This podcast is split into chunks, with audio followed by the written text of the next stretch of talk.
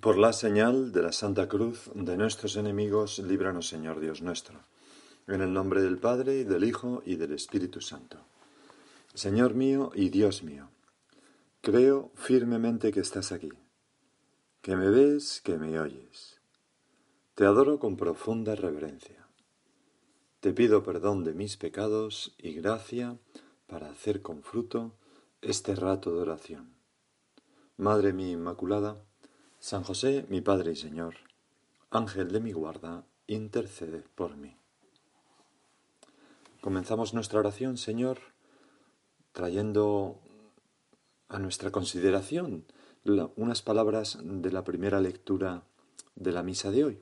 Está tomada del libro de Job y hay como ese extraño diálogo entre, entre tú, entre Dios y, y el diablo, en el que en el que viene el diablo de pasear por la superficie de la tierra. Es, es, el libro de Job es un libro poético, es decir, que no es un libro histórico, es como una poesía ¿no? que, intenta reflejar verdades profundas, pero no, no, no todo es, es, una historia que no tiene por qué ser histórica. Bueno, y el caso es que eh, ahí se dice que Yahvé le dice al, al diablo, ¿te has fijado en mi siervo Job?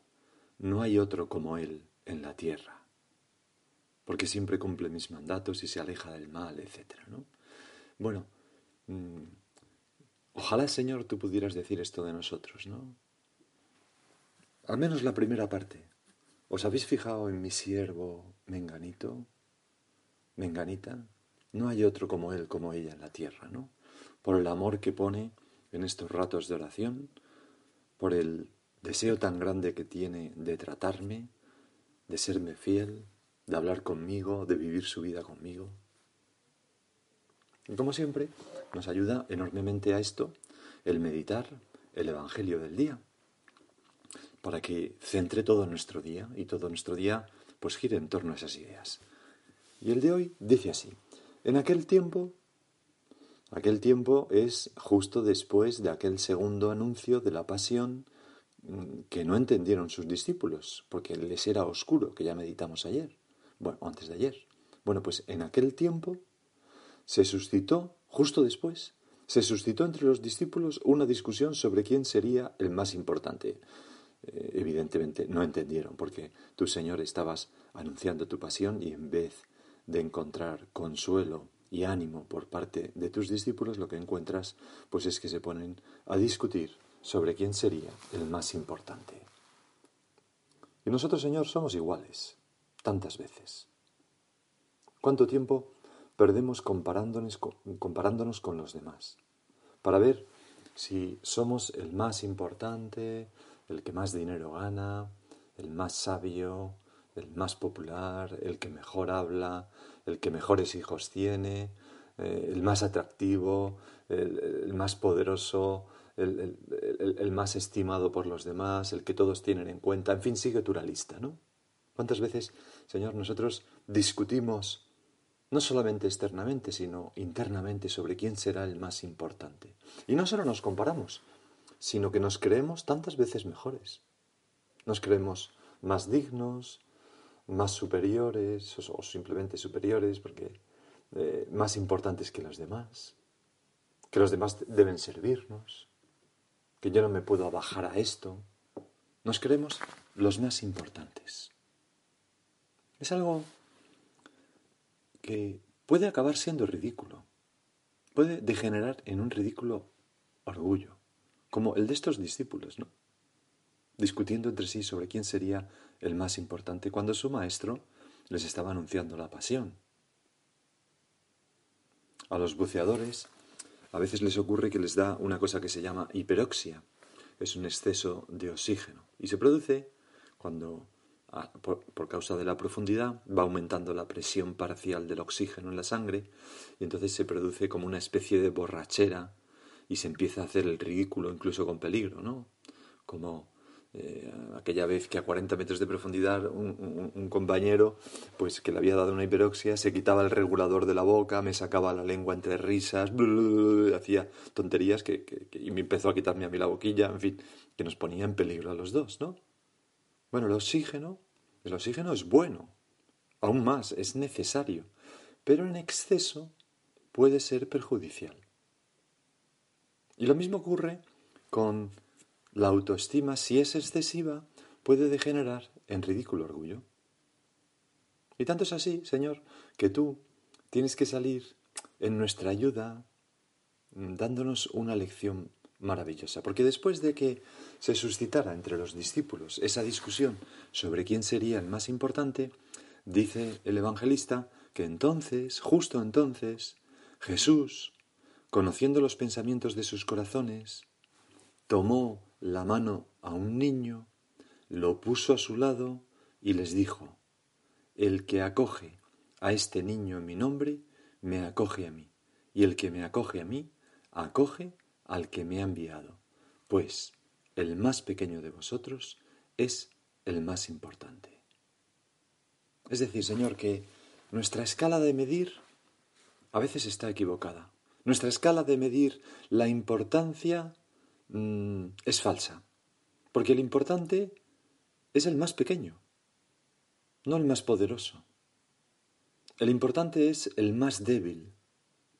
El más pequeño de vosotros es el más importante, nos dices. Es decir, el importante es el anciano, el no nacido, el hermano necesitado, esa persona que ha sufrido una desgracia, esa persona que es ignorante y no sabe de esto y yo le puedo ayudar. Pero no porque yo sea más importante y le dé lecciones, sino porque el importante es, es él, me acuerdo que oí, ¿no? Como el, el, tenista, el tenista, digo, el portero del club de tenis de Valencia, que era un gran tenista también, le gustaba mucho jugar al tenis, era un hombre fuerte de unos 40 años, pues este hombre contaba que cuando él era pequeño, como era más fuerte que los demás, siempre su madre le, le decía, eh, hijo, mío, los fuertes están para cuidar a los débiles, ¿no? Cuando pues se metía en alguna pequeña pelea o lo que fuera, ¿no? Y, entonces, pues, bueno, fueron pasando los años, él se casó con, con una chica y, y, entonces la chica al poco tiempo de casarse, pues no sé si fue una enfermedad o un accidente, no lo sé exactamente, pero quedó paralítica, se quedó paralítica, al muy poco tiempo de casarse. Y entonces, pues este hombre de hecho había elegido ese, pues ese trabajo un poco más reposado para tener tiempo eh, y estar con su mujer, porque la cogía en brazos precisamente porque era muy fuerte, la metía en el coche, la llevaba, traía, la llevaba a trabajar, de vuelta, etcétera, ¿no? Precisamente por, pues eso, ya digo, porque era fuerte, ¿no? Y entonces, este hombre contaba, ¿no? Dice que con el paso de los años se había dado cuenta de que su madre tenía razón en aquello que le decía de niño, que los fuertes están para cuidar a los débiles. Y añadía, ahora yo ya sé por qué el Dios me ha hecho fuerte. Pues pensando precisamente que tendría que cuidar de mi mujer. Es conmovedor, ¿no? Cómo esta persona quería a su mujer. Y, es a la letra lo que nos dice nuestro Señor Jesucristo. El más pequeño de vosotros es el más importante, como para que yo sacrifique mi vida por el otro. ¿Qué diferencia, Señor, entre los discípulos discutiendo sobre quién es el más importante y tú cogiendo este niño y diciendo estas palabras. Señor, que, que yo aprenda a ver las cosas con tu óptica y no con la mía. Que yo no me crea más que los demás nunca. Que no me crea más importante. Cuando Karol Wojtyla fue hecho cardenal. Entonces había en Polonia eh, otro cardenal que era histórico, llevaba muchos años, había sufrido mucho, era como un padre para todo el clero de Polonia, que era el cardenal Misinski. Y, entonces, eh, bueno, pues eh, nada, le, hicieron, le crearon cardenal a, a Wojtyla. Entonces, en una entrevista que le hicieron, pues más o menos dijo algo así como el entrevistador, el periodista, que bueno, el 50% de los cardenales de Polonia eh, eh, son esquiadores, refiriéndose a que Wojtyla pues, le gustaba esquiar, en futuro San Juan Pablo II. entonces el Papa eh, contestó, no, no, no, no, solamente el 40%. Solamente el 40%. El Papa no, el cardenal, entonces. Y entonces el, entrevistador le dijo, bueno, Boitil, eh, monseñor, pero eminencia, pero realidad solamente hay dos cardenales en Polonia, el cardenal de Varsovia, Misinski, y el cardenal de, de, Cracovia, usted, Wojtyla. Y entonces eh, le dijo el cardenal Wojtyla, sí, sí, pero aún así, el cardenal Misinski siempre será el 60% en Polonia. O sea, qué humildad. Entre otro y yo, el otro es el 60%. Esto, esto es la lógica de, de nuestro Señor Jesucristo. No porque nosotros sometamos lo que hay de humano en nosotros a lo que hay de humano en otro, sino porque nosotros sometemos lo que hay de humano en nosotros a lo que hay de divino en el otro. Un hijo de Dios, una hija de Dios, débil, pequeña, no nacida, anciana, necesitada. O simplemente mi marido, mi mujer, mis hijos, mis padres, un amigo, una amiga. Entre el otro y yo, el otro es el 60%. Esa es la lógica de Cristo. El más pequeño de vosotros es el más importante.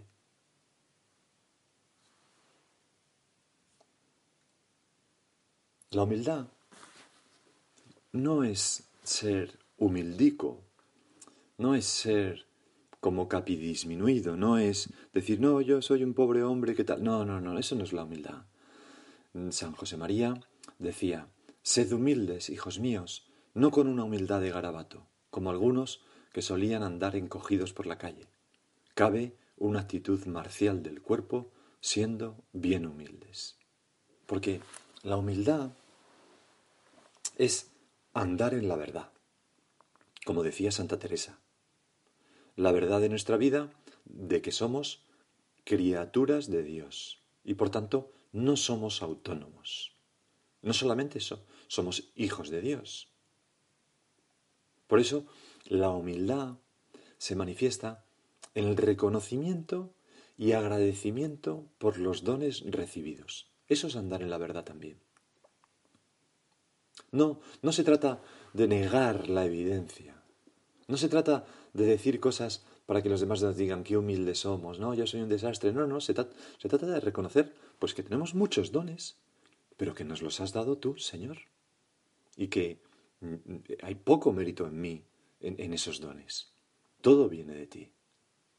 En una ocasión, uno le empezó a contar en una tertulia a San José María una conversión de un amigo suyo gracias a Camino, un libro que había escrito San José María. Y entonces, inmediatamente, San José María le cortó cariñosamente y le dijo, mira, hijo mío, yo llevo mucho tiempo en esto como para no saber que es Dios quien hace las cosas. Cuando os digo que yo no soy nada, no valgo nada, no puedo nada, no es una humildad de garabato, sino una realidad que tengo bien experimentada. Esta es la humildad, andar en la verdad, sin negar las cosas, pero sin confundirnos. Sin confundirnos, Señor, que yo no me crea por encima de los demás por cosas que he recibido. Quizás he recibido, en algún aspecto, al menos, pues un don mayor que otra persona que tengo al lado. Pues soy más artista, mejor músico, más deportista, eh, más sonriente, más alto, más bajo, más lo que queramos. Pero que, esto no, no me haga sentirme superior a la otra persona. Porque si yo tengo un don en una cuantía mayor que el que tengo al lado, es para ponerlo al servicio de aquellos que tienen menos. Si yo soy más inteligente, soy para poner mi inteligencia al servicio de los demás. Si soy más fuerte, es para poner mi fortaleza al servicio de los demás. Los fuertes están para cuidar a los débiles. Precisamente porque son dones recibidos de Dios, como dones, son regalos. Qué ridículo resulta creernos por encima de los demás por, cosas que nosotros no tenemos ningún mérito.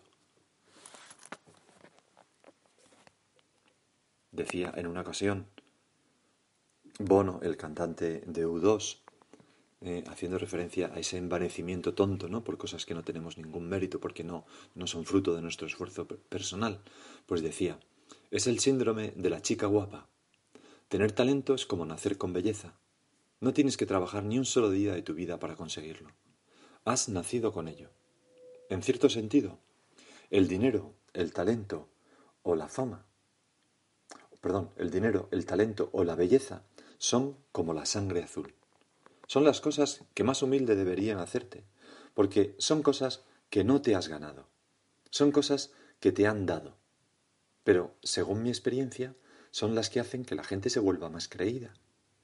Y las personas que más se esfuerzan, los que más obstáculos han superado en la vida, en su vida, que tienen motivos para ser arrogantes, que tienen motivos para darse aires, a veces son los más humildes. Pues es verdad, Señor. Es verdad. ¿Cuántas veces vemos personas que han salido adelante en circunstancias difíciles a base de tesón, de esfuerzo, de superación personal y son profundamente humildes? Que nosotros, Señor, lo que decíamos al principio, que tú puedas decir de nosotros, habéis visto a mi siervo, a mi sierva, no hay otro como él en la tierra, que agradezca los dones recibidos, que no se envanezca y que sea humilde. ¿Cómo nos gustaría, Señor, que pudiéramos, que pudiéramos merecer este, este, esta alabanza tuya? Incluso, incluso la cercanía contigo, Señor, es pura gracia. Porque nosotros no flotamos espontáneamente, nosotros nos hundimos si tú no nos, nos sostienes de tu mano con tu misericordia. Por eso necesitamos esa humildad profunda. Se cuenta, no creo que sea verdad, no sé si será un mito, pero en fin, de una monja sueca, sueca, protestante, muerta en olor de santidad, que bajo su colchón encontraron un sobre con dinero y una nota que decía para mi proceso de beatificación. Bueno, no creo ni que sea monja, ni sueca, ni protestante, porque, bueno, creo que es más bien como un chiste, ¿no? Pero para mi proceso de beatificación, ¿no? No vaya a ser, Señor, que nosotros nos creamos en proceso de beatificación también. Nos creamos que ya hacemos bastante. Nos creamos que, que, que, estamos cerca de Dios porque, porque somos nosotros lo que lo conseguimos. Si es que estamos cerca de Dios. Desde luego Dios está cerca de nosotros, eso seguro. Pero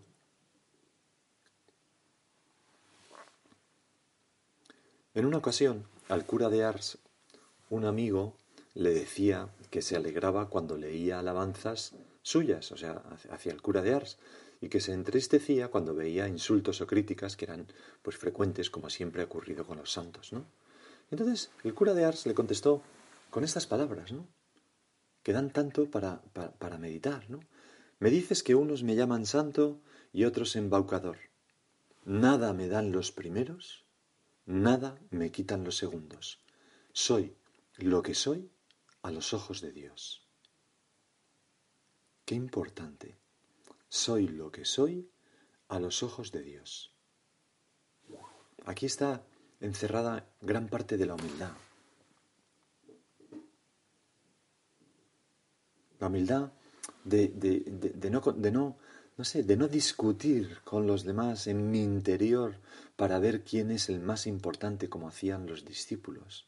Porque en realidad, en realidad, la humildad en su mm, grado más perfecto no consiste exactamente en ser pequeño o sentirse pequeño, sino en hacerse pequeño por amor, el último de todos, el servidor de todos.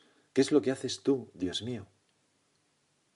Es lo que haces tú eh, con toda tu vida, pero ahora en el sagrario, encerrado por amor a mí. No te bastó entregar tu vida por mí en la cruz, como si fueras un maleante cualquiera. Te humillaste, aún más te hiciste pan, una cosa, para que yo siempre te tuviera cerca y pudiera acercarme a ti con confianza. Por eso, humildad de Jesús en Belén, en Nazaret, en el Calvario, pero más humillación y más anonadamiento en la hostia santísima, más que en el establo y que en Nazaret y que en la cruz. El grande, el fuerte, se hace pan para alimentar al pequeño, al débil, que somos tú y yo. Así es Dios. Y así hemos de ser nosotros. Y Señor, yo desgraciadamente soy tantas veces tan distinto Tantas veces me dedico a pensar como los discípulos, ¿quién sería el mayor? Si yo soy el más listo, el más simpático, el mejor amigo, eh, o la mejor amiga, o la chica más guapa, o la que mejor habla, o la que mejor viste, o, la que tiene más, mejor corazón, o el más admirable, o el que tiene más problemas, el que tiene más derechos a ser escuchado, a ser invitado, a ser consultado, etcétera, etcétera, etcétera. Y en cambio tú nos dices esas frases tan claras. El más pequeño de vosotros es el más importante. Y en otra ocasión, si alguno quiere ser el primero, que se haga el último de todos y el servidor de todos. Vamos a, vamos a pedirle al Señor que nos haga humildes. No es una virtud fácil, pero el Señor lo puede hacer. Vamos a pedirle que, nos demos cuenta de esta nueva lógica que, que el Señor vino a traer a la tierra. Desde luego, nuestra madre la aprendió perfectamente. Porque ese soy lo que soy a los ojos de Dios mm, es lo que hizo la Virgen. Y precisamente por eso atrajo al Verbo, precisamente por su humildad. Lo explicaba muy bien mm, Santa Teresa. Santa Teresa decía que eh, ella le gustaba mucho jugar al ajedrez, ¿no? Y entonces decía, la, la, reina es la que más guerra le puede hacer en este juego y todas las otras piezas ayudan al rey. O sea, la reina más le da guerra al rey. No hay dama que así le haga rendir como la humildad. Esta le atrajo del cielo en las entrañas de la Virgen y con ella le traeremos nosotras a nuestras almas. Pues vamos a pedirle a la Virgen que nos ayude a vivir esta profunda humildad. Y ahora sigue tú por tu cuenta. Pero antes de terminar, permitirme que, acabemos el Evangelio de hoy. Entonces Juan tomó la palabra y dijo, Maestro, hemos visto a uno que expulsaba demonios en tu nombre y se lo hemos prohibido, porque no anda con nosotros. Es lo mismo, ¿no? yo soy el importante y los demás no. Jesús le respondió, no se lo impidáis, el que no está contra vosotros está a favor vuestro. Nosotros no tenemos la exclusiva del apostolado, ningún cristiano, sino que no somos lo más importante, lo importante es Cristo. Y nosotros somos humildes siervos en la, vida, en la viña del Señor, como nos dijo el Papa Francisco. Lo nuestro es trabajar para expulsar demonios, para hacer el bien, y cuando vemos que otros hacen cosas buenas, nos alegramos profundamente. El que no está contra nosotros está a favor nuestro, como nos dijo nuestro Señor. Y ahora sí, sigue tú por tu cuenta.